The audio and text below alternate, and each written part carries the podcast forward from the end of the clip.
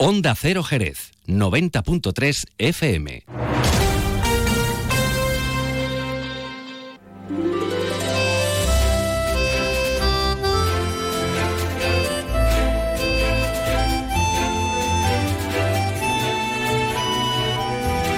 Más de uno Jerez. Leonardo Galán, Onda Cero.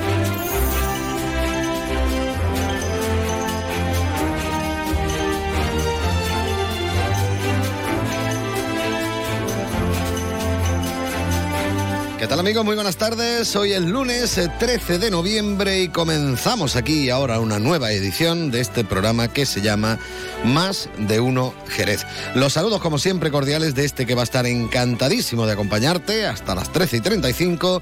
Los saludos de Leonardo Galán, también los saludos de Pepe García que se encuentra realizando las labores técnicas de este programa que como siempre va a comenzar bueno, pues contando con la presencia de nuestro compañero Juan Ignacio López, que vendrá por aquí para hablarnos un poquito de actualidad y que nos enteremos de qué es lo que está pasando en Jerez y su comarca y qué es lo que ha pasado y que sea noticiable. Luego tendremos nuestra habitual tertulia de los lunes. Estará con nosotros Antonio Sánchez, Alfonso González y Bartolo Benítez. Hablaremos, entre otras cuestiones, de las manifestaciones ayer contra la amnistía y el pacto de gobierno entre PSOE y Junts. También hablaremos de movilidad, de la Navidad jerezana, del belvismo, etcétera, etcétera, etcétera, siempre que nos dé tiempo.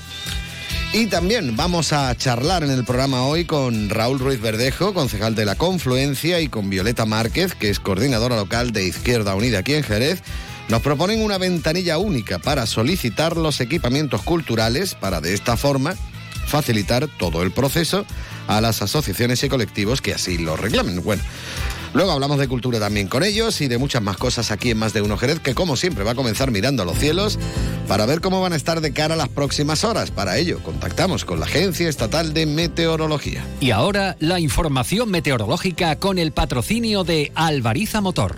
Buenas tardes, jornada de lunes en la provincia de Cádiz marcada por los intervalos de nubes altas que no traerán precipitaciones y con eh, temperaturas que ascenderán salvo en el litoral mediterráneo donde bajarán. Alcanzaremos de máxima los 27 grados en Arcos de la Frontera y en Jerez de la Frontera, 24 en Cádiz y en Rota y 21 en Algeciras. Para mañana seguiremos con un tiempo similar, con cielos poco nubosos y con brumas y nieblas matinales en el litoral mediterráneo. Temperaturas sin cambio salvo las máximas que suben en puntos del litoral alcanzaremos los 28 grados en Arcos de la Frontera y en Jerez de la Frontera, 25 de máxima en Cádiz y en Rota y 24 en Algeciras. Es una información de la Agencia Estatal de Meteorología. Alvariza Motor te ha ofrecido la información del tiempo. El nuevo Mitsubishi ASX puede ser ese coche que ves aparcado en la puerta de un colegio, o en lo alto de una montaña, o surcando la autopista hacia la puesta de sol. Puede ser personal, todo tuyo, o familiar, o el vehículo oficial de un equipo de fútbol sala. Puede ser híbrido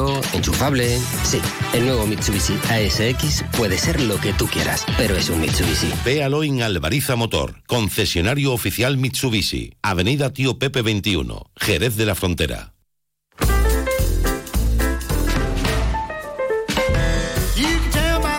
Esto te va a gustar, Pepe, porque al principio suena así un poco raro, pero este es otra versión más de ese tema que a ti te encanta, de los Gees, el Staying Alive. En este caso, pues en plan rockabilly, con Mr. Wild Bill.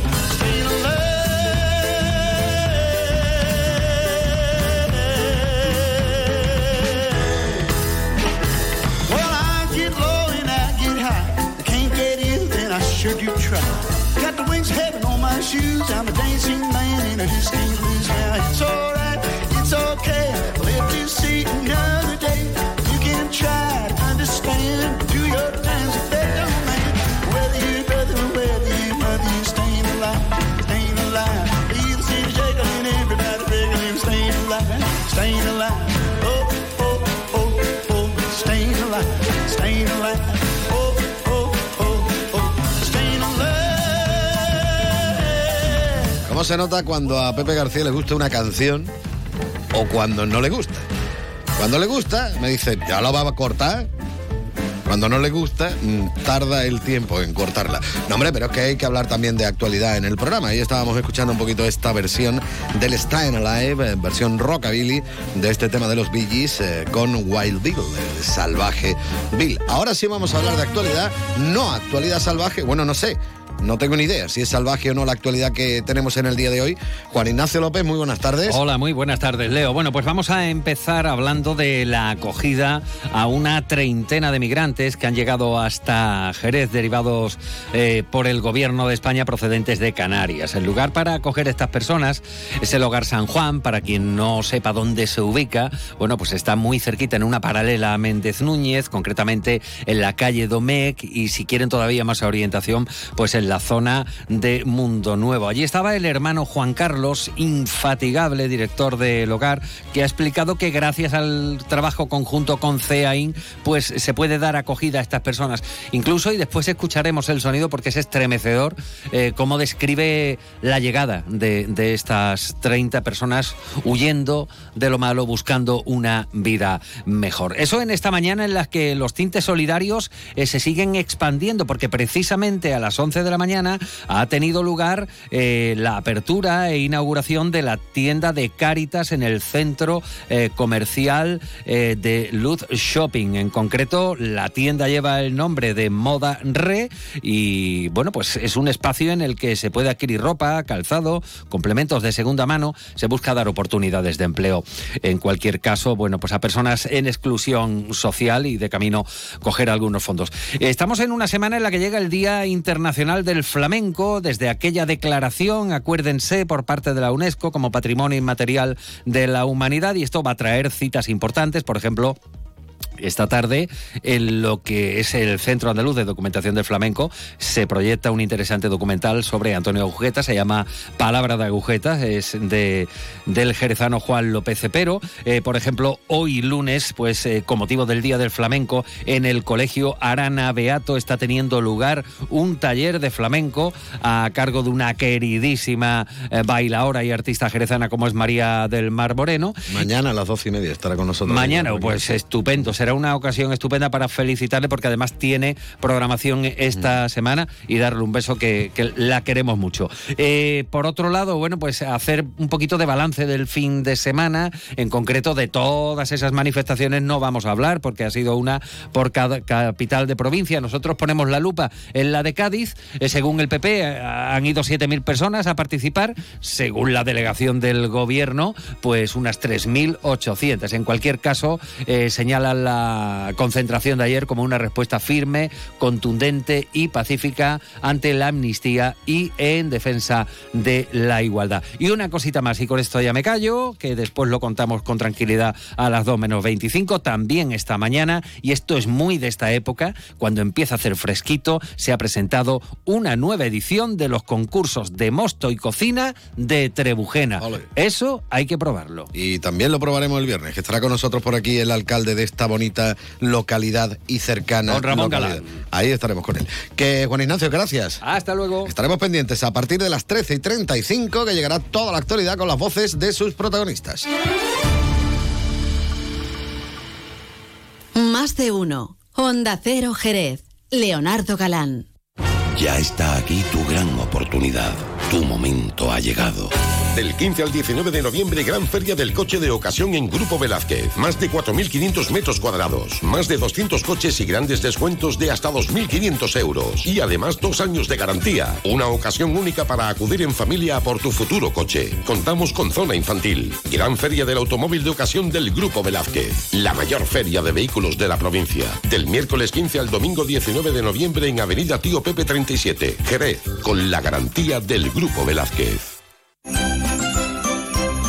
Jerez comienza a vivir su Navidad.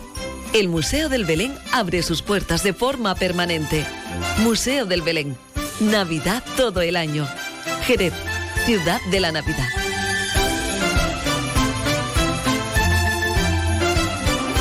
Luis, estoy pensando en comprarme un coche blanco. ¿Qué dice Yuyu? ¿Blanco? Cómpratelo negro. No, no, no, no. Blanco y grandecito. Ir con la familia. Anda ya, Yuyu, cógete un deportivo, un caprichito. Caprichito el canasta que me voy a pedir. ¡Eh, pues otro para mí! Hombre, por lo menos en eso siempre estamos de acuerdo.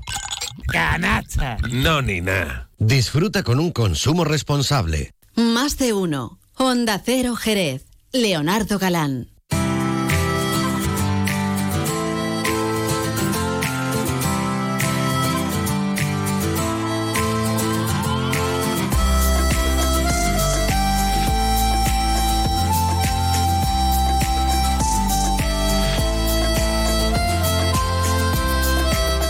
Son 30 los minutos que pasan de las 12 en punto del mediodía. Seguimos, por supuesto, en la sintonía de Onda Cero en más de uno con nuestra tertulia de los lunes. Don Antonio Sánchez, muy buenas tardes. Muy buenas tardes. También saludamos a don Alfonso González. Muy buenas tardes. ¿Qué tal? Buenas tardes. Bartolo Benítez, buenas tardes. Buenas tardes, me se oye, me se escucha. Perfectamente. Perfectamente. Qué bonito lo que nos estaba contando hace un segundo aquí Efectivamente. nuestro querido va. compañero Alfonso de cómo probaba que el micrófono en, en su época, que recitaban una poesía. Sí, a ver, luego después había el 1-2-1-2 típico, pero lo normal cuando estabas bien y estabas tal, pues rec- recitabas la, la teníamos dos. ¿Cuál era? dos La primera. Teníamos. Primero la de Becker y luego la otra, que mm, la Becker más corta. De, Hoy los cielos y la tierra me sonríen. Hoy he comprendido mi propia estupidez. Hoy la he visto, me ha mirado. Iba con otro, me caché en diez. Suena bonito. bien, ¿no, Pepe? Suena bien el micro, no de él, ¿no? Perfecto, perfecto. Hombre, eso es preferible que al 1-2-1-2, porque llega un momento que ya resulta un tanto pesado, ¿no? Esto de probar los micrófonos, a ver, probando un 2-3 pollito inglés. Pero bueno, vamos a hablar de, de cosas eh, que afectan al mundo mundial. ¿Qué? Que nos ha saludado don Bartolo Sí, y he saludado. como el séptimo no, de lo que pasa es caballería. que como, ¿Saludado? no- como todavía no Ah, he don Bartolo empezado Benito, a buenas tardes. buenas tardes, eso te iba Ah, a ¿qué decir. tal? ¿Qué pasa? Hola. Que yo como si el, no el estuviera... séptimo de caballería he venía, venía no, más no, no tranquilo a atacar a los indios. Esto Cuando iban a atacar a los indios, iban más tranquilos de Bartolo viene hoy. Esto es imperdonable que no haya saludado yo a Bartolo Benito, porque sé que vas a querer que- hablar primero. Que, me había saludado. el el problema es que no sea el primero, que sea el único. Me ha saludado el primero y el último. Me ha saludado dos veces. Lo bueno, Bueno. que tiene el saludo de Bartolo es que lo saludas, te empiezas a saludar. Y te da un caramelo. dices, Bueno, pues hasta el lunes. Sí, sí, no, ya, ya quedamos el programa y terminamos el viernes directamente. Bueno, ayer manifestaciones en, en todas las capitales de provincia prácticamente, también manifestación en Cádiz y yo, bueno, en un principio ya sabéis que me gusta traer los temas al ámbito local, pero bueno, esto es una cuestión que afecta a toda España, tendremos también en directo pues precisamente el acto de investidura. Y, y hay que tratarlo porque también había muchos jerezanos que se desplazaban hasta Cádiz Capital para, para asistir a esa manifestación convocada en el día de ayer por el Partido Popular en contra de, del pacto de gobierno entre PSOE y Junts, eh, en contra de, de la amnistía, etcétera, etcétera, etcétera. A ver, mm, bueno, ¿quién quiere comentar algo en particular sobre esta cuestión? ¿Qué os ha parecido? ¿Qué- No, no creo que Bartolo quiera empezar, ¿no? No, bueno, que empiece, que empiece no, no, Bartolo. que no, que no, que no, que no, que, que yo hoy no quiero hablar. Hoy estoy cari acontecido. Ay. Bartolo se trae su relato ahí en la tablet. Ya, ya lo he visto, que viene Ah, no, perfectamente documentado. Bueno, yo solo hago un, un- un antes, leve... Antes de que empiece Bartolo, creo que Oh, Antonio y yo podemos decir te la algo. jugando. Y, y la y jugando. despedirnos también. No, no, yo solo, yo solo hago una, una breve acotación y luego ya que ellos vayan desarrollando el tema, porque son además más atreven, experimentados y con sí mayor conocimiento que yo. Lo único que quiero decirte, Leo, es que has dicho que es un tema que a lo mejor no es estrictamente local, pero yo creo que es un tema que afecta absolutamente a todos los ciudadanos de este país. Eh, de La Rioja, de Valencia, de Cáceres, de Oviedo, de Alicante, de, De Mérida. de, de Mérida, exacto, de Mérida. De Cataluña. eh, de, sí, pero me refiero que afecta de una manera drástica e importante pues a todo el mundo y como no a la gente de Jerez también. Esto es un antes y un después en lo que hemos entendido como, como nuestro espacio de convivencia. Y bueno, pues yo creo que nos afecta muy, muy, muy y mucho. Al igual que muchas veces pensamos que lo que sucede en el Parlamento Europeo es algo que está muy lejos no nos afecta, el 70% de las cosas que se desarrollan de aquí emanan del Parlamento Europeo. Con lo cual, eh, en ese mismo sentido, pues nos afecta mucho como ciudadanos. El otro, Me callo. 20 el otro 25% también, lo que pasa es que aquí no le hacemos caso. Exacto. Yo Hay dejo una, hablar hay una- libremente, hay una ¿eh? frase muy antigua en este país que la dijo un gran filósofo y escritor que dice, me duele España. Yo ahora entiendo lo que ese hombre debía sentir en aquel momento. Obviamente estamos en épocas diferentes, está en una situación totalmente diferente. Yo creo que lo, lo que se está haciendo no se debería de hacer. Tengo muy claro que es legal, que es lícito, no tengo tan claro que sea ético. Eh, y yo creo que lo que está sucediendo está de alguna manera alterando la convivencia hasta niveles que, que nos va a costar mucho trabajo recuperar. La situación de, los asaltos y de las manifestaciones ante la sede de los partidos, bueno, mientras la manifestación sea legal y no sea violenta, pues como si te quieres manifestar ante la sede de Coca-Cola, estás en tu derecho como ciudadano de este país, la Constitución te ampara y el Estado de Derecho también. Después, hasta donde está llegando la cosa con eso infiltrado, porque vamos, a mí un señor que lleva una banderita con el águila, que me hable de legalidad constitucional, que me hable de Estado de Derecho y que me hable de dictadores, bueno, ya un poco me parece absolutamente absurdo, pero eso no es ni mucho menos la mayoría de la gente que se ha manifestado. O sea, hay mucha gente que se ha manifestado exclusivamente porque no consideran ni justo, ni razonable, ni ético, ni bueno para la convivencia, ni bueno para España lo que está pasando. Y yo estoy con estos señores. Sin embargo, lo que no puedo estar es con la la violencia no puede estar con que se cuestione absolutamente el Estado de Derecho, con que se entre en la dinámica de que hay jueces de izquierda y jueces de derecha. Hay personas de izquierda y personas de derecha. Si han aprobado la oposición de jueces, serán jueces, y si no, serán fontaneros, electricistas o médicos. O locutores de radio. O locutores de radio. O tertulianos. Pero también te quiero decir una cosa, eh, y antes de No, no, pero de, déjame terminar, porque es que, también... es que yo, yo ya creo que, que, he dejado clara mi postura que puede coincidir al 100% con tú. En el fondo, te dar, te en, el, en, el, fondo, en el fondo estoy de acuerdo, en las formas no. Exacto. Yo, yo creo que el PP se tiene que plantear muchísimas cosas de la actitud que está tomando y de la crispación que está gestionando. ¿Por qué? Porque entonces, si esta situación se ve como lógica y se ve como asumible por un Estado de Derecho, si el PP gobernara con vos, ¿qué pasa? ¿Que todos los que están en contra de eso también irían a manifestarse a Génova? También, es que, es que, es que por ahí no es. Y yo no sé cómo explicarlo, es que por ahí no es. ¿Es lamentable la situación? Sí. ¿Es legal? Sí. ¿Es correcta? Cada uno pensará lo que sea, lo que quiera. Yo creo que no es correcta.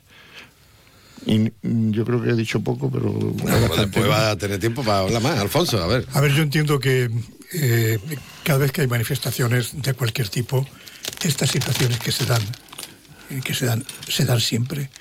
Recordemos, como muy reciente, ¿eh? lo de los, eh, las manifestaciones sindicales en, en Cádiz hace no sé cuánto tiempo. Era astillero y todo ¿Cómo acababan siempre? Así. Hay un grupo de, de gente que eh, se dedica a reventar.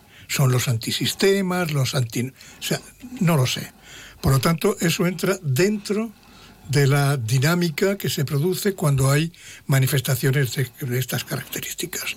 A mí me interesa mucho más que la manifestación Hombre, lo de los números de gente que fue, el número de gente que fue es interesante también para saber cómo cala esto en la población, ¿no? Pero bueno, también Pero que hace uno la media de porque no, no, no, es, es, que en este país hay elecciones, es que los, sabemos lo que la gente ha votado. Con los criterios que tienen los que la montan y los que y los otros los que no la montan, eh, nunca sabes cuánta gente va. Entre 80.000 y un millón, joder, tiene, perdón, Ahí, no sé, 900.000, 800, 700. Tiene 920.000. En el caso de Madrid es que la diferencia ya era brutal. Bueno, dice, bueno, eso lo Pero vamos, en Cádiz que hablan de 3.800 personas, eso la policía y luego la organización 7.000 más o menos. Bueno, no eso sé. lo aparto. La ley de amnistía, eso la dejo ahí. Y me voy remontando. Eh, llegas al, al principio de todo esto. Llegas al principio de que el Estado, poco a poco, se está desmontando. Es decir, el Poder Judicial está como está, protestando porque está anulando, o sea, lo están anulando. Han hecho, han nombrado por esa puerta giratoria a una ministra, la nombraron fiscal.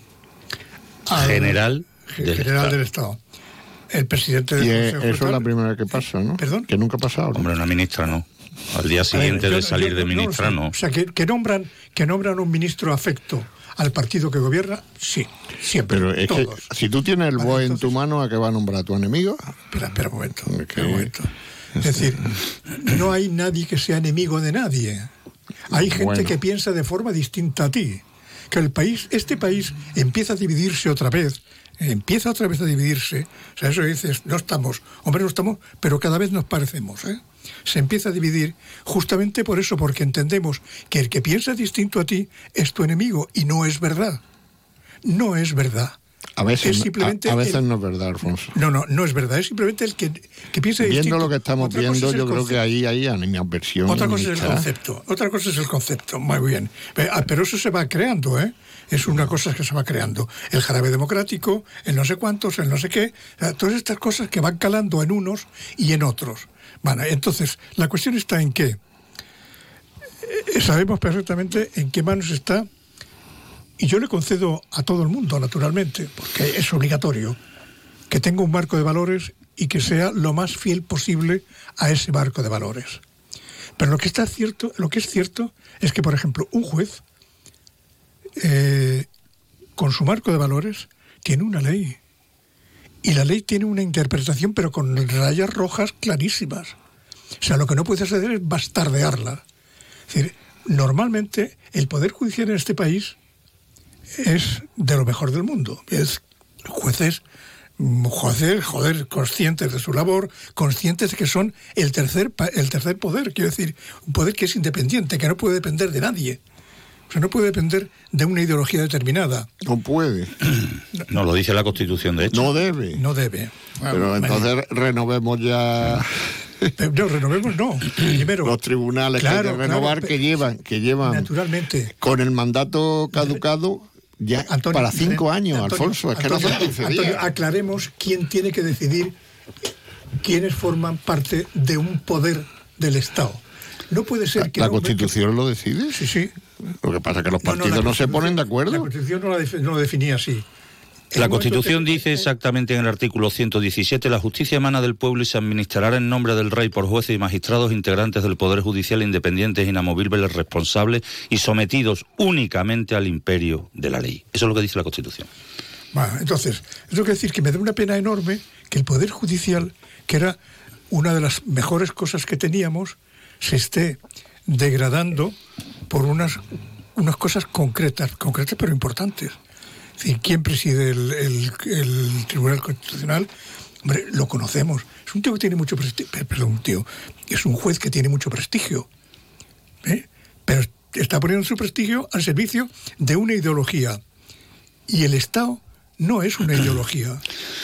No, no, eh, pero mira, yo... eh, yo- yo- que lleva callado mucho tiempo va a explotar. eh, si- yo fuera muy reventaba. Que está mirando como diciendo, bueno, ¿qué? Que a, a mí, como, como no tenemos, como no tenemos mucho tiempo, como no tenemos mucho tiempo, a mí hay dos cosas que me preocupan en sobremanera. Bueno, hablando de la manifestación estoy de acuerdo, no puede ser un millón y ochenta mil. Esto es reírse de la gente. Y también tengo un, un, un titular del periódico Pueblo del año 87 que decía textualmente, a mí los estudiantes no me interesan nada, a mí lo que me gusta es tirar piedra. El Cos Manteca, John Manteca, guipuzcoano. O sea, que en todas las manifestaciones hay gente que se mete a armarla, a, a reivindicar lo que él quiere. Y a mí dos cosas que me preocupan muchísimo, muchísimo, muchísimo. Mm, Por una parte es la igualdad de todos los españoles. Porque aquí hay una segunda parte, aquí hay una segunda parte de la que no se está hablando, porque nos estamos quedando todos con el, con el boom, porque es verdad que es un bombazo. Exacto, de, de- de la amnistía, que además es una vergüenza. Tú tienes el indulto, o sea, el indulto significa que tú puedes perdonar a alguien que ha cometido un delito. La amnistía significa que despenalizas ese hecho, con lo cual lo puede volver a hacer quien quiera cuando quiera. O sea que le estamos dando vía libre. Además se lo estamos financiando, que es la segunda parte que a mí me preocupa.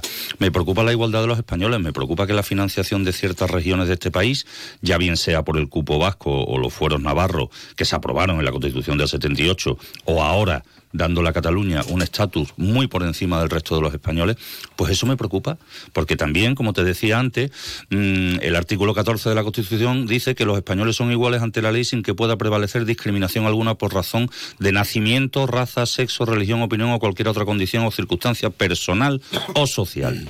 Me preocupa sobremanera porque mi hijo, que vive en Jerez de la Frontera, va a tener menos recursos que un señor de Sabadell, de Pamplona o de Baracaldo. Yo no estoy de acuerdo. Yo sí estoy de acuerdo y además de hecho yo he estudiado mucho ese tema eh, y no hay, hay, hay un ranking de inversiones por zonas que son muy diferenciadas y que no son opiniones, son datos. Pero bueno, y lo segundo que me preocupa es lo que decía Alfonso del tema del Poder Judicial.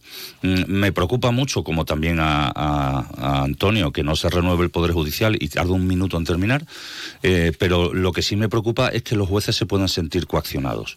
Porque cuando tú dices que vas a crear una comisión parlamentaria para hacer un seguimiento si los jueces se están portando bien o mal, me parece a mí que estamos empezando a perder la independencia.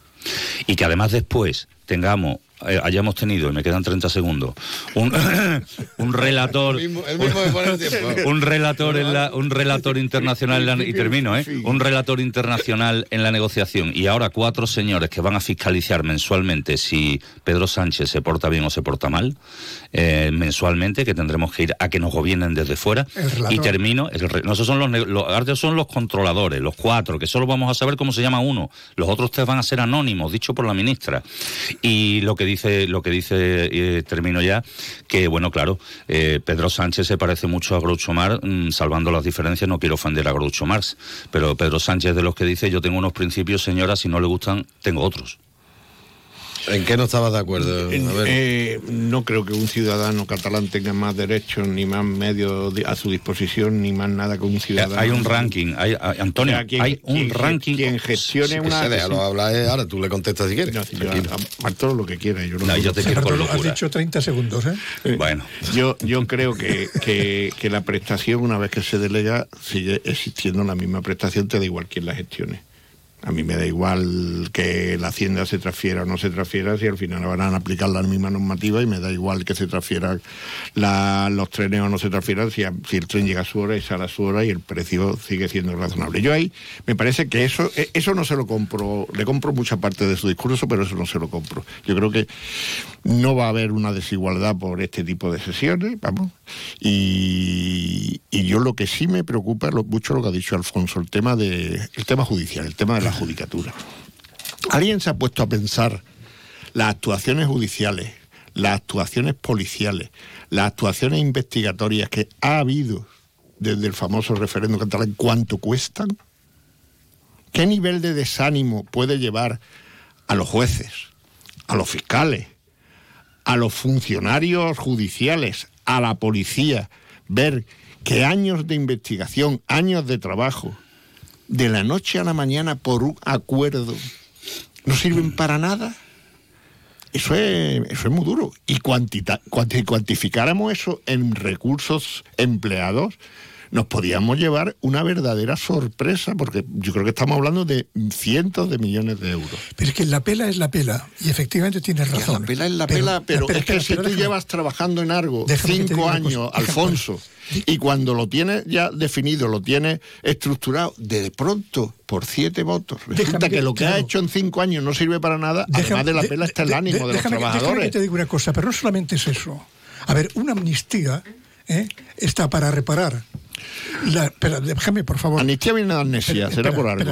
espera. Está para reparar los daños que en la población, en la gente, en los ciudadanos, ha hecho una dictadura. Sí, totalmente de acuerdo. Vale.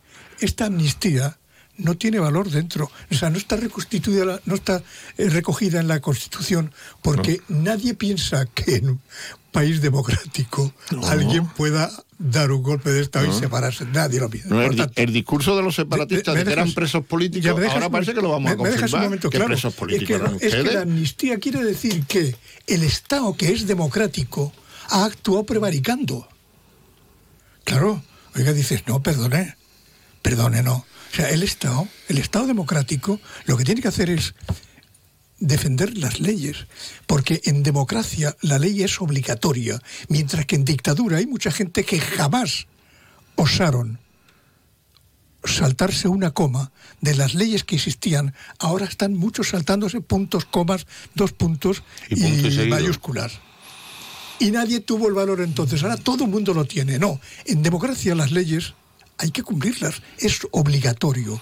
Ya, ya, Y ya, pero, entramos en espera un, un momento, espera un en- momento. en un Y el y Eh, eh, subterfugio- es que van a cumplir la ley, van a aprobar una ley. Y el subterfugio, sí, sí, y el subterfugio. Si aquí hay que ir a la ética más que a la legalidad. O sea, esto con un código en la mano no Antonio- se puede resolver ni se puede entender. Antonio, perdón un momento. Y, eh, perdón un momento. Y el subterfugio de retorcer la ley, de buscar el relato, de encajarlo mm, a martillazos, ese no vale. Porque el final de tantos subterfugios es un gobierno sofista. Y esto es lo que es este gobierno. Eh, yo, yo me quiero, yo creo que eh, es verdad que, el- El- el que que los, va a ver. que el- que los árboles, los árboles nos impiden ver el bosque, en el sentido en el que aquí hay un paso previo a esto que está sucediendo. Y lo que está sucediendo es ni más ni menos que por siete votos hago lo que me diga. Si quieres me traigo la cabra, la escalera y el tambor. Eh, y te hago el número de la cabra. Pero ¿de eso acuerdo? cuando analicemos el personaje. Eso, ¿eh? Eso. El personaje sí, sí. no pero bueno, eso es. Pero espérate, Alfonso, vamos a ser un justos. Mira que yo a este señor no, no me gusta ni de lejos. Pero vamos a ser justos. Todos los presidentes de España han claudicado y han hablado catalán en la intimidad. Eh, efectivamente. Entonces, lo que yo quiero decir es que tenemos que dar un paso previo. Y el paso previo es que no se puede consentir con la ley electoral que tenemos que 700.000 personas, 800.000 personas dominen un país de 47 millones. No se puede permitir que con la ley actual que tenemos electoral, partidos eh, regionalistas ¿Minoritarios? Minoritarios, sí, ¿verdad? No lo quería decir por no ser ofensivo, pero... En su pueblo, eh, en su pueblo sacan Claro. al alcalde, pero que todo Lo España. que no puede ser es que estén condicionando la vida de mi hijo en Jerez de la Frontera. Y eso es lo que hay que cambiar en este país para que no tenga que llegar un señor que no se quiere ir de la Moncloa ni con agua caliente a pactar con un señor que, no nos olvidemos, que es prófugo de la justicia. Ahora que han mismo, intentado traerlo eh, a España y la fiscalía ha pedido, o quien sea, ha pedido que lo traigan y allí le han negado y le han toreado y, lo- y le han pagado el, el sueldo de parlamentario, de parlamentario europeo. No podemos permitir que este tipo de cosas sucedan, porque entonces al final terminamos en lo que tenemos ahora mismo. Una matización. Estoy de acuerdo con que todos los presidentes. Bueno, nunca habían de- llegado a este límite. Todos los presidentes de gobierno No había hecho falta. han claudicado de alguna forma eh, ante, ante la política y Todos, todos, todos. Incluido, incluido lo de hablar catalán en familia. Pero eso que es una butada, es una estupidez. Sí, sí. Eso no es comparable con no poderlo hablar en la calle en Mm. Mí- Cataluña el español. No, no, yo estoy de acuerdo eso, contigo. eh, Es que si nos remontamos, pero es que que eso eh, que no se pudiera hablar catalán en la calle, el español, está hablando de, de- de tiempos preconstitucionales. Y eso es No, lamentable. yo lo contrario. No, no, no. Lo que no se pudiera hablar en la calle, el español o el catalán. Ca- eh, no, Pero español en Cataluña, en la calle, se ha hablado siempre. Siempre. Libros en castellano en Cataluña se Pero siempre. Siempre. Pero siempre es siempre, ¿eh? Siempre, siempre. Siempre, siempre. No es ahora con democracia. Siempre. Siempre. Lo que no se podía hablar era en los centros oficiales y porque había el descerebrado de turno que te decía, háblame en cristiano. Como ahora el, hay el otro que también te, te lo dice el de la otra parte. Hay que irse hay- a cerrar. Yo siempre canto en la lengua que me prohibí. Efectivamente. Yo dije un día en, el, en una entrevista que me hicieron en el diario. eh, Serra de- es que de- son tipos de Jerez, geniales. Cuando me jubilé, yo siempre estoy en contra del que manda. Incluso. Pero hay otra cosa que me preocupa mucho también, Leo, eh, yo, y va en la línea que dicen ellos, porque claro, yo estoy viéndolo como un ciudadano español de Jerez de la Frontera, pero es que resulta que en esas tres comunidades autónomas, que yo sigo, y además tengo los datos, pensando que son unos privilegiados en todo tipo de inversiones, eh, también hay gente que se sienten españoles Mucho. y se están quedando absolutamente abandonados. El señor que se fuera a la Plaza de España ayer a manifestarse con la bandera puesta, los tiene bien puestos y la señora los tiene bien puestos. Porque ir allí a manifestarse públicamente es un horror. Porque después te señalan, te, te fastidian, te, te pinchan el coche, Facha, eres te- un facha. eres un facha. Porque Entonces, en, Madrid, en Madrid llevan 10 días manifestándose a las Sí, puertas sí. de... Pero es que no, yo me refiero los catalanes que se manifiestan en Cataluña, los de Bilbao que se manifiestan en Bilbao, que se sienten españoles, los estamos abandonando paso a paso. Le pasa lo mismo que a los pobres de Ceuta y Melilla, que son más españoles que la bandera. ¿Por qué? Porque los, hemos- porque los hemos abandonado. Ahora ya lo último es que van a reunificar todos los, todos los cuarteles y todo el ejército de allí para minimizarlo. Yo, la gente que la gente que estuvo tanto en momentos complicados y difíciles, la gente que, que estuvo en la cárcel, la gente que perdió su trabajo, la gente eh, que hundió... Sí, que fue su- maltratada. eh, Que fue maltratada y tal. Ahora deben estar absolutamente hundidos. Es decir, tanto sacrificio y tal para que al final nos vayamos dirigiendo hacia qué? Hacia las dos Españas. Olvidémonos de quién suscita más odio. Olvidémonos. Pero realmente estamos dos Españas. En este país ya no puedes hablar de política de una forma normal, civilizada. eh, Eso, es lo- eso es el problema de la situación Claro, que pero estamos, no que pero estamos esto, viviendo. no esto. Los del Barça odian al Madrid. Los del Y los Madrid del Betis al Barça. Sevilla. Los del Atleti de Madrid no odian a nadie. Eso es una suerte que tiene el Atleti de Madrid. Bueno, entonces. Pero, y a que no le gusta el fútbol, ¿qué hace? Que en casa. Como yo, que soy de rugby. A ver, es decir, Ya- ya sé que es una- una broma. Aquí, si no, Yo- si no opina como tú, es tu enemigo y lo odias. No, yo no, hay- una frase no, muy buena. yo no juego a eso. Yo tengo muchísimos Exacto. amigos míos que tienen una ideología más de derecha, Escucha, más, y yo también. más creyente que yo y eso. Y, y no solo no lo odio, es que los quiero muchísimo. Antonio, y yo también. Los quiero Pero muchísimo. también tengo que decirte una Pero a mí, a mí que me preocupa muchas veces, eh, me preocupa el futuro, lo que decía Mis hijos. Bartolo, que, Ah, que los árboles no nos dejen ver bosque. A mí lo que me preocupa es que hay gente decidiendo el futuro de este país, primero que no quiere este país como estructura, pero que además quiere acabar con lo mejor que nos ha pasado. Y lo mejor que nos ha pasado ha sido nuestra constitución, nuestra transición y de alguna manera, de alguna manera, mm, la evolución que hemos tenido tan positiva, nuestra integración en Europa, que también fue todo ejemplar, todo, todo eso que ha costado un trabajo enorme hacerlo, si a mí me lo fueran a cambiar que a- por algo que yo le viera contenido, que yo le viera futuro, pues quizás vamos, que es escucha, mejor, ¿no? me subiría al carro. Que- que Pero es que no sé por qué me lo quieren cambiar, es que no igual- sé por quién me lo quieren cambiar. Yo lo único que sé es que cada vez nuestros dirigentes políticos y que cada uno le ponga puerta al campo son más mediocres, carecen de ideología, solo quieren intereses por delante y eso me da una tremenda pena. ¿Por qué? Porque con esta clase política yo creo que es cuando un país no tiene futuro. Lo mejor de Yo, cada yo casa. cre- yo creo de formas una cosa. Cuando un país no tiene Yo- futuro. yo- yo creo una- Yo Antonio, me voy a cantar del mío sí. Dios que buen vasallo si hubiere buen Sí, señor. Yo el creo- y el problema es el problema. yo me que estoy portando bien hoy, yo ¿no? creo una cosa, Antonio, yo creo una cosa.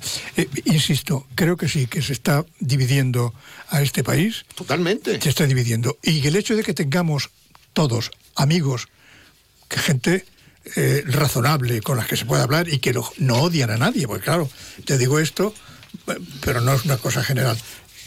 No te oculta que hay otro sector, gente que efectivamente sienten ese odio hacia Visceral. piensa como el visceral. Es decir, Pues yo no quiero hablar de cosas, no quiero hablar de somos, cosas señores. personales, no quiero hablar de cosas personales. Pero cuando yo estaba en Cataluña y yo me ponía ante un micrófono de currito pelado, Como- en como los- Leo, ¿no? En los tiempos complicados, en los tiempos complicados, Ya será más nivel que el mío. la gente mm, se- se- se- se- eh, no, no se perdió un programa, porque allí dábamos fuerte, franco viviendo todavía, ¿eh? Mamá. Ahora cuando voy y digo que no estoy de acuerdo con muchas de las cosas que hacen, me dicen, me dicen, tú es que te has vuelto un facha, es que a ti en Andalucía tan abducido. Me dijo uno, tan abducido, digo, no. Mira, yo Alfonso, yo Alfonso coincido contigo. Hay una frase que se utiliza mucho en el mundo empresarial que dice que, que no piense como tú no significa que te odie. ¿De acuerdo? O sea, yo tengo, como dice Alfonso, mm, eh, yo tengo muy buenos amigos en otros partidos políticos. De hecho, los enemigos que tengo son en, en- en el que en alguna altura fue mi partido. ¿De acuerdo? Yo en, en- en lo- en los partidos contrarios tengo adversarios, los enemigos los tengo en mi partido, es lo que dice exactamente ese dicho, ¿no? A mí me preocupa muchísimo también que este tipo de cosas sucedan cuando la- ad hoc, cuando le interesen a alguien. Porque si esto de la amnistía era tan importante, ¿por qué no se ha hecho hace un año y medio? Por ejemplo. ¿Por qué se hace ahora? Y, y yo termino y ya os dejo hablar el minuto y medio que queda. La única cuestión que yo quiero expresar meridianamente claro que esto es una transacción económica de compra y venta. Todo lo demás que le quieras poner por alrededor son flores, plumas o guirnaldas. Esto se trata simplemente de comprar siete votos. Pero ¿qué pasado por caja a todo el mundo? Ha pasado por caja el PNV, que se lleva la pasta, ha pasado por caja Coalición Canaria, que se lleva la pasta, y el BNG, y, y bueno, el BNG pues no está gobernando. Pero que aquí todo el mundo pasa por caja porque esto es una transacción económica. Cabe- país- segundos a cada uno, venga. No es viable. Y un Bueno, país así, un país yo- así yo- yo- no es viable. Yo No es pienso, viable. yo pienso que sí, que aquí hay un interés por encima de lo que debe ser interés general. Hay intereses particulares y intereses que no son generales ni mucho menos. Tampoco hay que ser catastrofista. También lo digo que yo creo que estamos llegando a un catastrofismo que excede, Yo- yo excede sí. de lo que de lo que creo que los españoles y las españolas somos capaces de hacer todavía por nuestro país. Yo asumo la, la, la vamos, asumo que una persona pues tenga eh, deseos, eh, ambición y tal. Lo que pasa es que esa ambición no puede convertirse en un hecho enfermizo. Es decir, a costa de lo que sea, a costa del país, ¿no? Porque es que el país es lo que te da a ti la posibilidad de ser presidente. Con eso nos quedamos, Alfonso, porque si no nos comemos las noticias y yo tengo Va- ganas de enterarme de qué es lo que de qué es lo que nos tienen preparado hoy en el ámbito nacional e internacional y también regional. Después nosotros seguiremos aquí en más de uno. Muchas gracias, Antonio Alfonso Bartolo. ¿eh? Gracias. Ahora he nombrado a los tres, ¿eh? que no me Venga, digan- adeu, siau. Venga, hasta luego.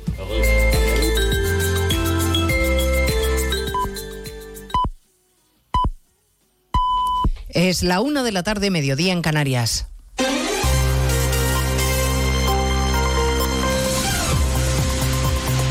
Noticias en Onda Cero. Buenas tardes, les avanzamos a esta hora algunos de los asuntos de los que vamos a hablar con detalle a partir de las 2 en Noticias Mediodía. Pedro Sánchez ya tiene fecha para la investidura. El debate será los días 15 y 16 de noviembre, miércoles y jueves de esta semana.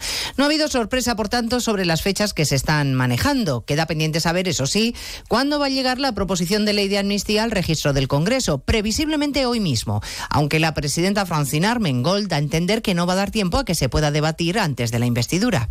Por eso seguirá el curso normal como se hace con cualquier iniciativa. Eso es que seguirá el curso normal, efectivamente.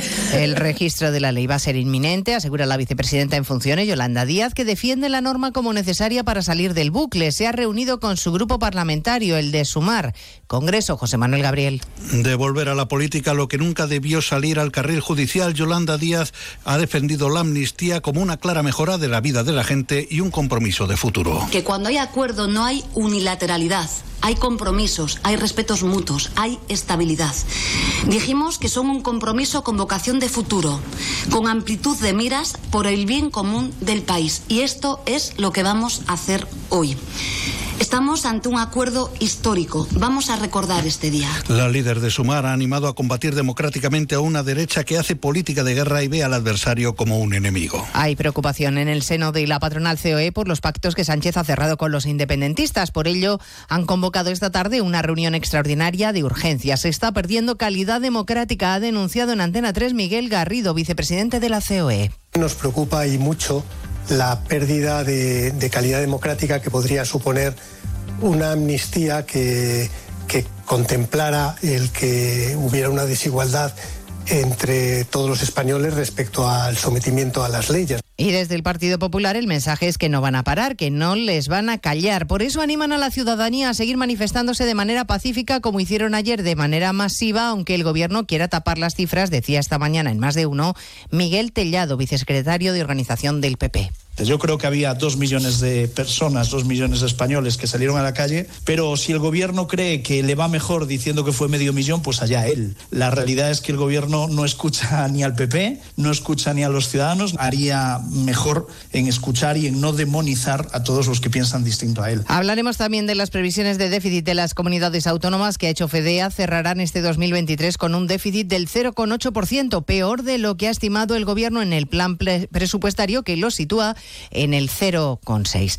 El ministro de Exteriores, José Manuel Álvarez, ha confirmado que los primeros españoles evacuados, 41, están saliendo ya de Gaza por el paso de Rafah y se disponen a entrar en Egipto. La operación para la salida del primer contingente de hispanopalestinos está ya en marcha y por el momento todo va bien y esperemos que termine igualmente bien. Entre tanto, la ONU denuncia el continuo asedio al hospital Al-Shifa, el principal de Gaza, con muertes de pacientes, incluidos varios bebés prematuros y también sanitarios. Diana Rodríguez. Ya son más de una treintena los gazatíes muertos en los ataques contra el hospital más grande del norte de la franja, según el gobierno palestino, cuyo primer ministro exige un corredor marítimo desde Chipre para entregar ayuda. Y este mediodía, banderas a media hasta y minuto de silencio en la sede de la ONU en Ginebra por los trabajadores humanitarios caídos en acto de servicio. Durante el último mes, 101 de nuestros colegas perdieron la vida en Gaza. Se trata del mayor número de trabajadores humanitarios asesinados en la historia de nuestra organización en tan poco tiempo. Hamas acaba de anunciar que suspende las negociaciones para la liberación de los 240 rehenes por la actuación del ejército israelí en Al-Sifa y la Unión Europea les acusa de utilizar a los civiles como escudos humanos. A partir de las dos estaremos también en el Reino Unido con una inesperada remodelación del gobierno que acomete el primer ministro Sunak. Vuelve David Cameron, ahora como ministro de Exteriores. El ex premier británico confía en que su experiencia ayude al jefe del Ejecutivo a cumplir con los retos internacionales abiertos. Y también está abierto el debate, pero más de 40.000 personas pasan a la acción, las que firman la petición de change.org para que se prohíba el uso de móviles a menores de 16 años. Belén Gómez del Pino. Una petición iniciada por una profesora y madre de dos niños ante la constatación de que el teléfono móvil empieza a ser un regalo habitual al cumplir los 12 años y una vez entra en el aula su compra se contagia al resto de alumnos. La demanda de esta madre acumula ya esos 40.000 apoyos en la plataforma. Se insiste en que no se trata solo de prohibir el móvil en los colegios, puesto que en la mayoría ya existe una regulación estricta, sino se reclama prohibición total para menores de 16 años, edad en la que la mayoría de los expertos coinciden en que se produce un cambio madurativo en los adolescentes. El uso excesivo de los móviles está afectando a la concentración y a la atención. Cada vez más los adolescentes tienen problemas para comprender un texto si las instrucciones o explicaciones no son muy cortas. Pues de todo ello hablaremos a partir de las dos, como siempre en una nueva edición de Noticias Mediodía. Elena Gijón, a las 2, Noticias Mediodía. Trabajo, casa, ducha, cena, cama. Salir de trabajar con el piloto automático no tiene pérdida, aunque pensándolo bien, sales perdiendo. Te pierdes conversaciones, te pierdes risas, te pierdes lo que sucede a tu alrededor. Salir de trabajar con el piloto automático es el camino fácil. Muchos lo siguen, otros, y cada vez somos más, preferimos seguir la brújula para no perdernos nada. La brújula con Rafa La Torre. Toda la actualidad de lunes a viernes desde las 7 y siempre que quieras en la web y en la app. Onda Cero, tu radio.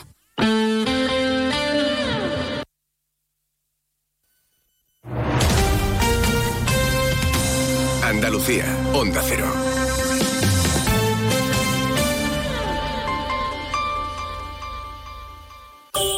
En estas Navidades, saborea el mejor jamón ibérico de bellota, los romeros de Alanís, producto familiar y artesanal con tiendas en Alanís y Sevilla. Los romeros de Alanís. Descubre nuestro producto estrella, lomito ibérico de bellota, el mejor sabor para estas fiestas. Realiza tu pedido entrando en shop.losromerosdealanís.com y lo recibirás en casa en 48 horas. Los romeros de Alanís, de nuestras dehesas a tu mesa.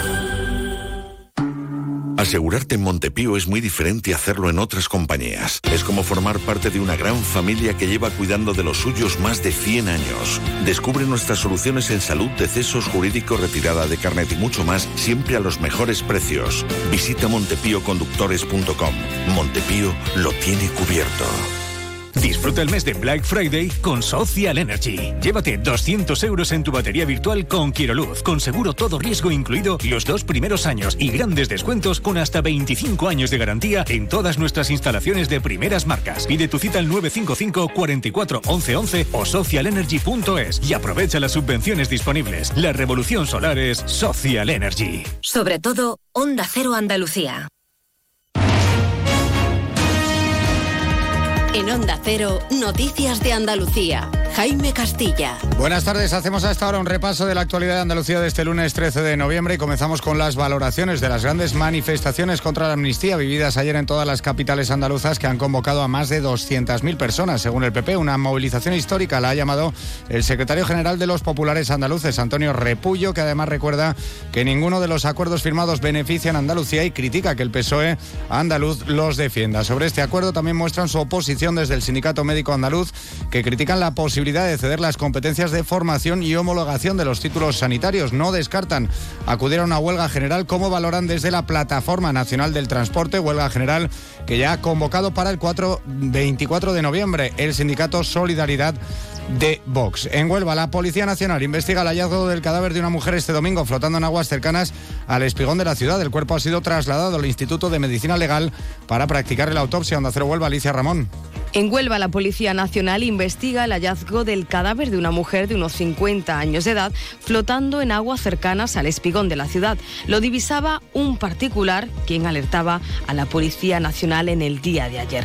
El cuerpo ha sido trasladado al Instituto de Medicina Legal para practicarle la autopsia. En Málaga hoy comienza el juicio contra el hombre conocido como el Melillero por agredir presuntamente en 2021 con ácido a su exnovia y una amiga de esta en Cártama, Onda Cero Málaga, José Manuel Velasco. La Fiscalía pide una pena de 51 años y medio de prisión y además acusa a otras cinco personas de haber participado en estos hechos. Según las conclusiones del fiscal, el melillero ideó el intento de asesinato siendo uno de los cinco acusados el autor material del lanzamiento del ácido. La exnovia del melillero sufrió quemaduras en el 45% de su superficie corporal y la otra chica vio afectado el 20% de su cuerpo. En Granada la policía busca a un hombre de 84 años con Alzheimer que ha desaparecido el pasado sábado en la zona de Motril, Onda Cero Granada. Ana de Gracia. Sí, el operativo se ha vuelto a poner en marcha esta misma mañana.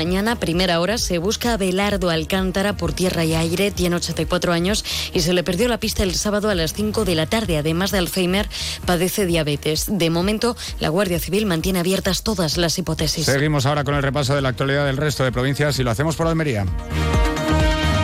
Última hora en Almería porque se trata de un varón de 27 años de edad que se le acusa de la supuesta comisión de delitos de ciberacoso sexual conocido como grooming. La investigación baraja que podrían estar relacionadas 32 niñas con edades de entre 10 y 15 años residentes en 19 provincias del territorio nacional. En Cádiz, la Guardia Civil ha detenido a una persona en Chipiona como presunta autora de un delito de tráfico de drogas. Se trata de un hombre de 48 años que circulaba en una furgoneta a gran velocidad y en cuyo interior transportaba 1.190 placas de hachís con un peso de 115 kilos. En Ceuta, desde la Unidad de Violencia de Género se ha dado a conocer los datos denunciados, un total de 193 en lo que va de año, 23 más que en 2022. Entre las denuncias hay 5 de menores y las órdenes de protección activa se acercan a las 200 víctimas. En Córdoba, jueces y personal de la Administración de Justicia se han concentrado a las puertas del Palacio de Justicia para manifestar su rechazo a la ley de amnistía. El Poder Judicial en la provincia se suma a las protestas contra los indultos y lamentan la gravedad de los ataques contra el Estado de Derecho.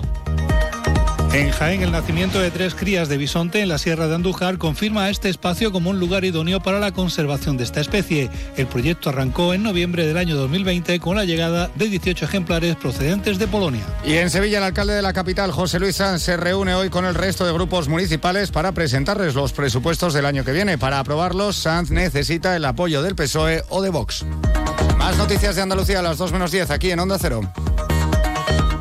Onda Cero. Noticias de Andalucía. En Andalucía, una farmacéutica es una megafarmacéutica. Un ganadero, un superganadero. Una gestora, una hipergestora. Un carpintero, un macrocarpintero. Gracias a nuestras autónomas y autónomos, somos la comunidad con más emprendimiento de España. Autónomos y autónomas de Andalucía. No hay nada más grande. Infórmate en ata.es. Campaña subvencionada por la Consejería de Empleo, Empresa y Trabajo Autónomo de la Junta de Andalucía. Nos encanta viajar, nos encanta Andalucía. ¿Te vienes a conocerla? Iniciamos nuestro viaje cada miércoles a las dos y media de la tarde y recorremos Andalucía contigo. Gente Viajera Andalucía, un programa de turismo, actualidad, gastronomía, tradiciones y buen humor en Onda Cero con la colaboración de la Consejería de Turismo, Cultura y Deporte de la Junta de Andalucía. Te mereces esta radio. Onda Cero, tu radio.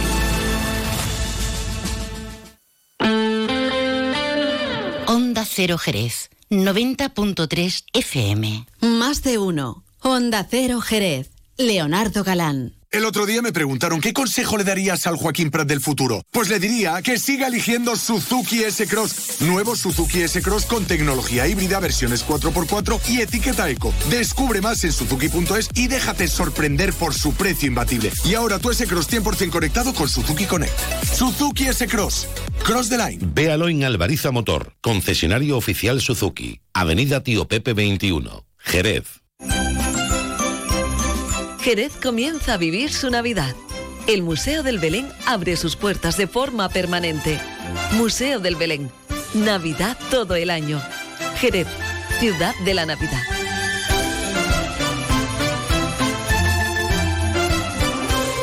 Nuestro objetivo es conseguir un Jerez más limpio. La ciudad necesitaba una mejora en materia de limpieza y hemos reforzado el servicio estos meses con un plan especial.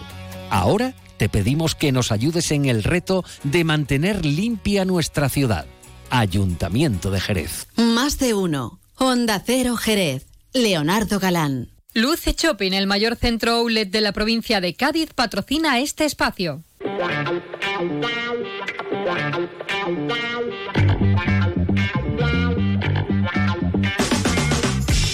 Bueno, vamos a continuar, por supuesto, en la sintonía de Onda Cero Jerez, en este 90.3 de la frecuencia modulada, en www.ondacero.es y en su teléfono móvil directamente, si se han descargado la aplicación gratuita de Onda Cero.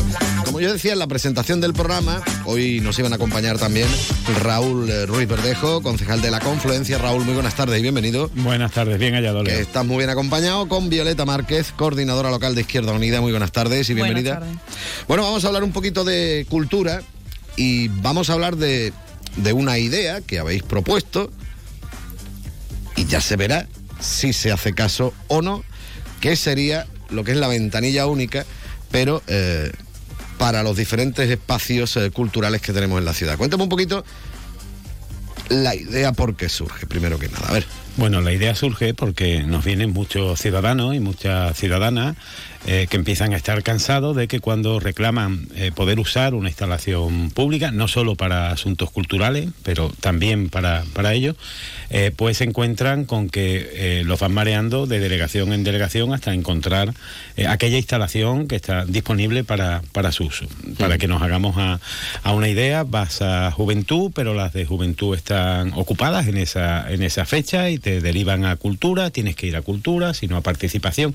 Y nosotros nosotros lo que creemos es que eh, sería oportuno eh, unificar eh, todo eso, que hubiera una oferta común con unos procedimientos comunes, porque esas otras, los procedimientos para el uso de las distintas instalaciones son, son diferentes según la delegación eh, de la que de la que dependa o la que tenga la, competencia y por tanto lo que planteamos es una ventanilla única, que el ciudadano vaya a tal delegación preguntando por una instalación y su disponibilidad para hacer un acto, un encuentro, una presentación de un libro o cualquier historia y y eh, ahí se le eh, ponga encima de la mesa la oferta disponible que tiene el Ayuntamiento de Jerez en su conjunto y no solo la de la delegación en, en cuestión. Creemos que es una eh, cosa que es de propio y de mero sentido común y confiamos en que el, gobierno local sea capaz de, implantarla porque desde luego es algo que se tendría que haber hecho hace mucho tiempo.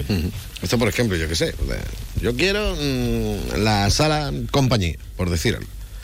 Y ahora tú tienes que saber que la sala compañía depende de cultura, por ejemplo. No depende de juventud. En cambio, si pides la sala Paul, tienes que saber que es de juventud, que no es de cultura. Claro, y no todo el mundo no tiene... todo el mundo sabe de, por qué saber... cosa.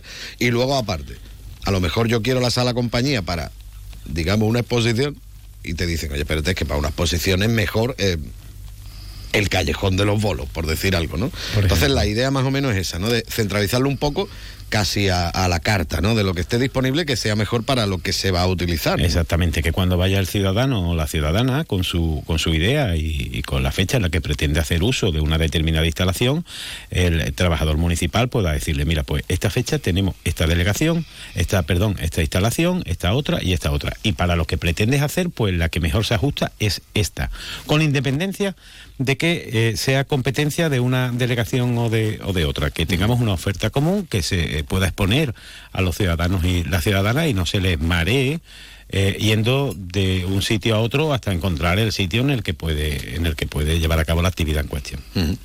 Y en condiciones normales, aparte de saber o no a la delegación que te corresponde lo que tú estés solicitando, eh, es fácil, se le pone fácil a, los ciudadanos el hecho de, mm, ceder una instalación municipal o, es muy complicado, encima de que ya es complicado todo este proceso, pero luego encima mm, resulta complicado a la hora de que te lo cedan el espacio.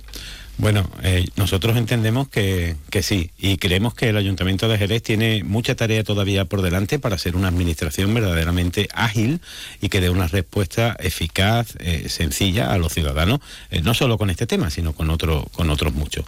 en más de una ocasión nos vienen ciudadanos y, ciudadanas que pasan el quinario, como decimos por aquí, para poder hacer uso de una instalación pública. Y de lo que se trata es de que facilitemos al máximo los procedimientos para que quien quiera llevar a cabo una actividad en una instalación pública que es de todos y, de todas pueda hacerlo de la mejor manera y sin que para ello tenga que invertir días y días hasta terminar no solo de encontrar el sitio después de una tournée por las distintas delegaciones, eh, sino eh, también de completar un, proceso administrativo burocrático que va mucho más allá de lo que realmente la cuestión requeriría. Mm.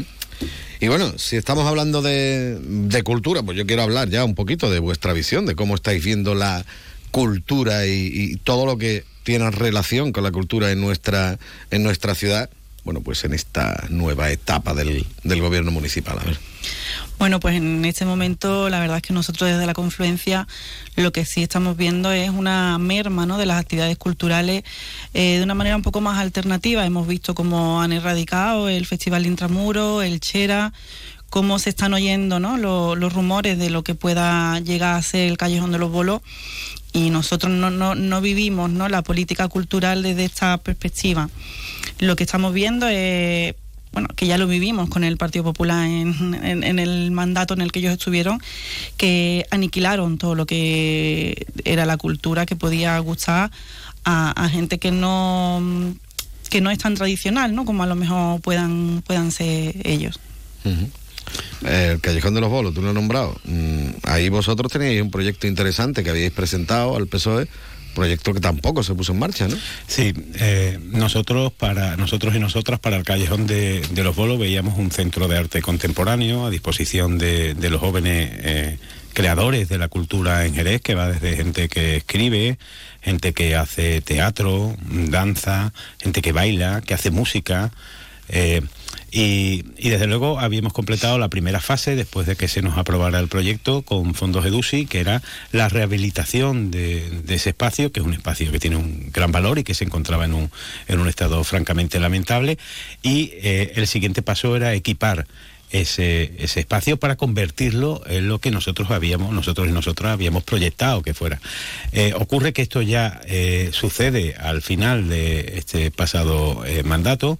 El PSOE improvisa una sala de estudio, el PSOE tan, tan PSOE en algunas ocasiones, una sala de estudio en el Callejón de los Bolos para para esos meses, eh, se ve que no han estado mucho tiempo allí. ¿Se llegó a utilizar, por cierto? Se llegó a utilizar en alguna que otra ocasión, o al menos se, intentó y se equipó, eh, pero a ver, quien haya estado en el Callejón de los Bolos en mayo, julio, julio, agosto, sabe que eh, estará allí eh, tal y como está el edificio en, las actuales circunstancias, sin aire acondicionado, es cocerse de calor. Eh, entonces, bueno. Y en invierno pelarte. Claro, el PSOE eh, planteó eso. nosotros, evidentemente, estábamos en contra porque teníamos una idea muy clara de lo que debía ser ese espacio, porque creemos que en Jerez la cultura es muy diversa y, juega un papel muy importante y hay gente joven que está haciendo cosas y que, y que requiere de unas instalaciones y unos recursos públicos y, bueno, ahora estamos escuchando todos esos, esos rumores eh, que yo creo que ejemplifican un poco la diferencia entre eh, nosotros eh, y en este caso el partido que da sustento al gobierno de, de, la ciudad, donde nosotros veíamos un centro de arte contemporáneo para los creadores, para fomentar una cultura diversa, eh, más allá de esa cultura monolítica que se empeña en defender el, Partido Popular, pues ellos ven cedérselo a la, a la Unión del Mandato, sin ningún tipo de procedimiento, seguro, eh, a pesar de que nos dotamos de un reglamento para la cesión de instalaciones públicas, etcétera, etcétera, pero bueno, pues eso es lo que estamos escuchando. Eh, muchos nos tememos que esos rumores van a concretarse en breve y nos da mucha pena. Nos da tanta pena, Leo, como que de un plumazo se hayan cargado el Festival Intramuro, el Chera Festival, el Festival eh, de Arte en la calle, Teatro y Artes de Calle, eh, Callejea, que se vayan a cargar... Se va a hacer el Navirrap, el, el Navirrap, evidentemente, también, también se lo van a cargar. En, en, definitiva, durante muchos años el Festival de Jazz, que dejó de hacerse ya este, este año, según entraron, eh, en definitiva, decía, eh, durante todos estos años nos hemos esforzado mucho en que Jerez tuviera una oferta cultural diversa para todos los públicos, en la que se sintieran eh, interpelados y representados todos los ciudadanos y, las ciudadanas, porque aquí a todo el mundo no le gusta lo mismo. Y es cierto que existe una cultura mayoritaria del, gusto de la, de la mayoría, pero creemos que es importante que una ciudad como Jerez tenga esa diversidad cultural. Habíamos avanzado mucho en estos años, pues en solo unos meses el Partido Popular se le ha cargado de un plumazo. Bueno, tú has hablado de, la por ejemplo, de, lo que podría ser el, callejón de. Bueno, de, la lo que podría ser la cesión del, Callejón de los Bolos, pero, pero tenéis eh, conocimiento de, que se cedan otras instalaciones municipales y, que de momento como que no suenen mucho, chirríen un poco. No sé yo cómo, cómo estáis viendo vosotros. Aquí en el mandato pasado nos llevamos mucho tiempo eh, trabajando en un, en un reglamento y en un procedimiento para la cesión de instalaciones, de instalaciones públicas. Lo que nos resulta muy curioso es que en determinadas circunstancias y según con qué colectivo, pues esas cesiones se hacen al margen de cualquier eh, procedimiento. Hablamos de este, pero bueno, ya anteriormente el, Museo eh, Taurino eh, también eh, ocurrió tres cuartos de lo mismo. Fuimos muy críticos y críticas en, el Pleno, precisamente porque nos parece un engañabobo y creemos que todo el mundo tiene que jugar con las mismas reglas. Es que yo no entiendo, y perdona Raúl, eh, lo del tema, por ejemplo, del Museo Taurino, ¿vale? Se le, se le cede las instalaciones, además creo que eran 75 años, si no me equivoco, a lo que es la, la Unión de Hermandades. Y ahora me comentas que, que lo más probable es que el Callejón de los Bolos vaya destinado a una exposición cofrade, podríamos decir, que también sería para la Unión del... que se va a quedar con los dos espacios, o van a cambiar uno por otro. Hombre, ¿Qué pasaría con el del Museo Taurino? Entiendo que no. Eh, pero ya te digo, no tenemos plena, plena, constancia ni tenemos confirmación oficial. Yo sí entiendo que ya, eh, si, si además se le cediera uno y después se le cediera el otro, sin renunciar a ese uno, pues bueno, ya lo que estaríamos a la espera de ver cuál es el siguiente que se le va a ceder, nos parecería ya extremadamente escandaloso, así que creo que, que no va a ocurrir en ningún caso con los dos. Eh, ahora sí, como te decía, me da mucha pena y nos da mucha pena que un proyecto que nacía con un espíritu determinado y que además se presentó para, para coger fondos europeos con ese espíritu, ahora se pervierta de esta forma y termine siendo una cosa totalmente diferente.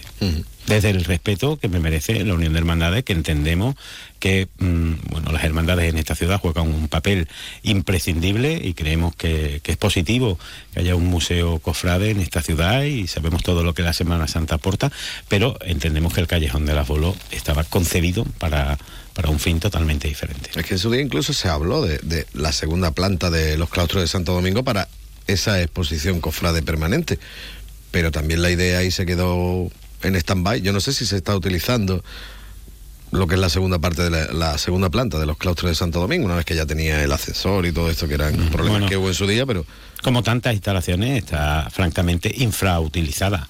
Y y bueno, confiamos en que se le dé el uso porque es un espacio fantástico, un lugar noble y maravilloso y, que tenemos que saber la planta como sala expositiva sería un puntazo, porque pues realmente merece mucho la pena. Bueno, ya iremos viendo a ver qué es lo que va a ir ocurriendo con todos eh, estos espacios municipales y, a ver qué es lo que ocurre con el tema de la, de la ventanilla única. Tú querías que te pusiera los Rolling para cerrar la entrevista, lo nuevo de los Rolling. A mí es que me encanta el último disco de los... Bueno, me encantan todos los discos de, los Rolling, pero, este el, el el último me parece una, una obra maestra. Es brutal, es brutal, sí señor. Pues nada, Raúl Ruiz eh, Verdejo, Violeta Márquez, muchísimas gracias por haber estado con nosotros un ratito aquí en Onda Cero. Muchas gracias a vosotros. A vosotros. Vámonos con los roles, venga.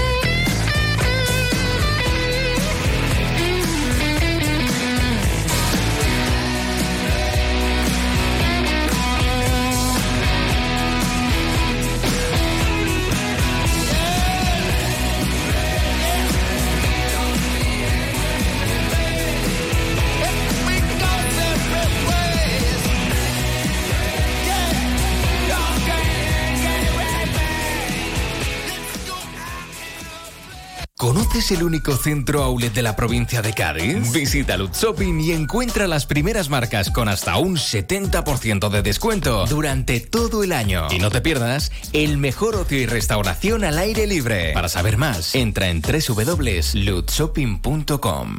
Más de uno. Honda Cero Jerez. Leonardo Galán.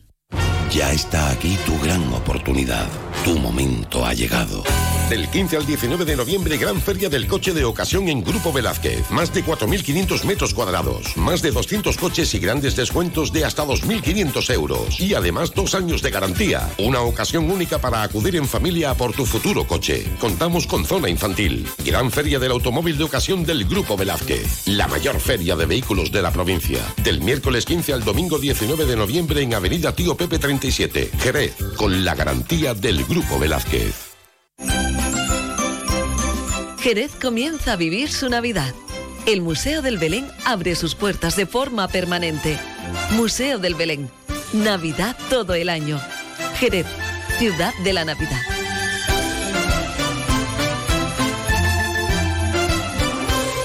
Descubre el otoño en las Dunas Shopping. Todas nuestras firmas se visten de colores y tendencias y te invitan a inspirarte en nuevas rutinas y divertirte en familia. Ya estamos listos para una temporada llena de colores y las mejores propuestas. Las Dunas Shopping da la bienvenida al otoño. Síguenos en nuestras redes sociales para estar al día de las aperturas de las nuevas firmas, de los eventos y sorteos. Más de uno. Honda Cero Jerez. Leonardo Galán.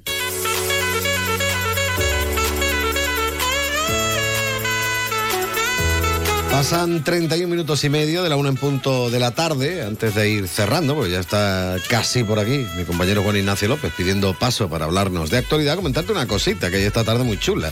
Y es que la Real Escuela de Arte Ecuestre acoge a partir de las 6 de la tarde lo que es la presentación del Making of del cómo se hizo, para entendernos, del documental Caballos, que se va a estrenar, por cierto, brevemente en cines. Eh, decir que la pandemia, bueno, pues retrasó el estreno de, de este documental y ahora, bueno, pues eh, vamos a tener la suerte de poder disfrutarlo ya, como decimos esta tarde, será la presentación de ese making of y, y bueno, un documental que ya se ha llevado numerosos eh, premios, en el Festival de Cannes eh, y en un montón de sitios más, así que merece la pena que, vean lo que es el documental. Esta tarde, como decimos, se presenta a las 6 lo que es el making of del documental.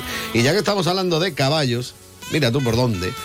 A mí esto de los caballos pues me suena mm, a feria, me suena a romería, me, suena a, mm, a fiesta.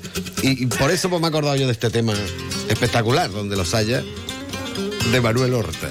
A Pepe le encanta. Se llama Cruz y Raya. Con él nos vamos a marchar. Eh, lo que sí nos vamos a acercar, por supuesto, como cada día, es hasta el restaurante Antonio para disfrutar allí con la mejor gastronomía y una copita de algunos de los vinos magníficos de bodegas Williams and Humber. Siempre, ya saben, con consumo responsable. Nos vamos. Pepe García está en el control. Les habló Leonardo Galán. Mañana volvemos a las 12 y 20. Adiós.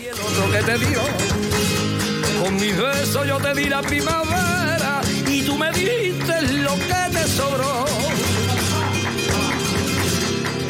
Y acuérdate de aquellos días cuando comíamos juntos nuestro pan. Y cuando por mi cariño me decía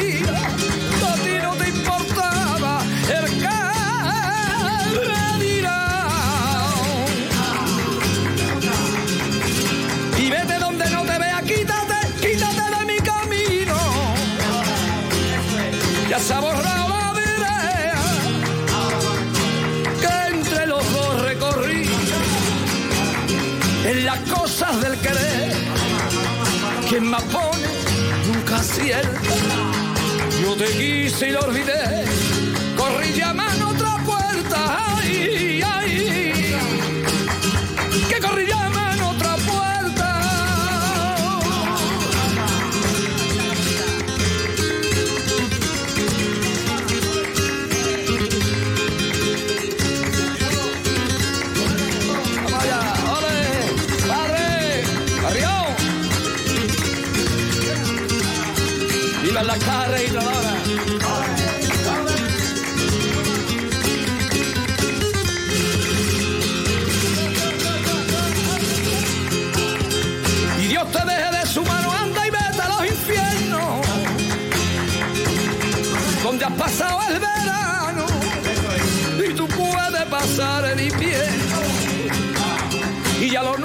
se acabó, que no me importa dónde vaya, no hay camino.